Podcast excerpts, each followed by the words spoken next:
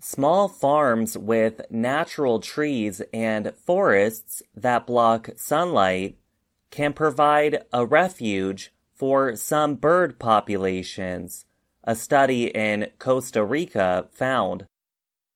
For 18 years, bird expert James Zook has been collecting records on nearly 430 kinds of tropical birds found on farms and natural forests in the Central American country.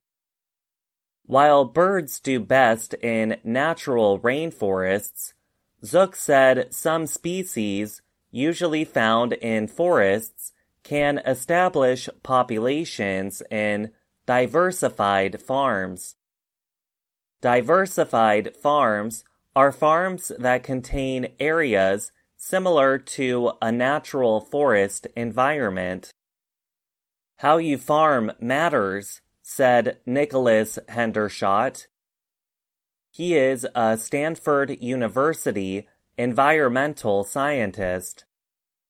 He helped write the study published recently in Proceedings of the National Academy of Sciences. In these diversified farms, you see growth over the long term in bird species with specialized needs, Hendershot said. These specialized needs include safe and protected areas from the sun for birds to build their homes and differing kinds of food sources. That kind of farming is very different to industrial agriculture or agriculture where only one crop, like pineapple or bananas, are planted, he said. Natalia Ocampo Penuela is a University of California, Santa Cruz environmental scientist who was not involved in the study. She said the findings may seem to make sense without research, but she added that it is very rare to have detailed data over a long time from tropical areas to show that diversified farming can support some forest bird populations. With 18 years of data, you can show the species is persisting in that area, not simply passing by, she said. Of the 305 species found in diversified farms, 75% showed stable or growing populations over the time of study.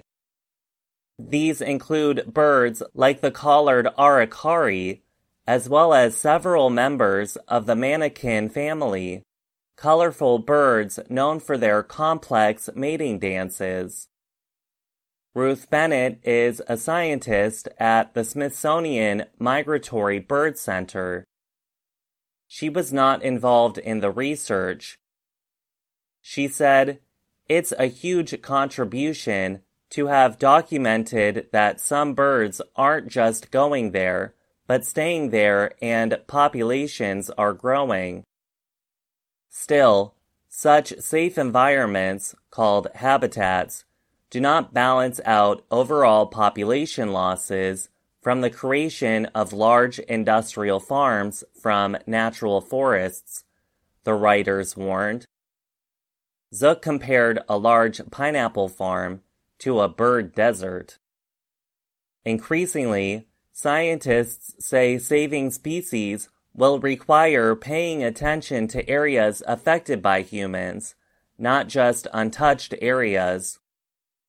Ocampo Penuela said modern efforts to save species have to happen not only inside protected areas, but also within agricultural areas and even cities. She said these efforts have to happen where there is at least a possibility that some species could live there.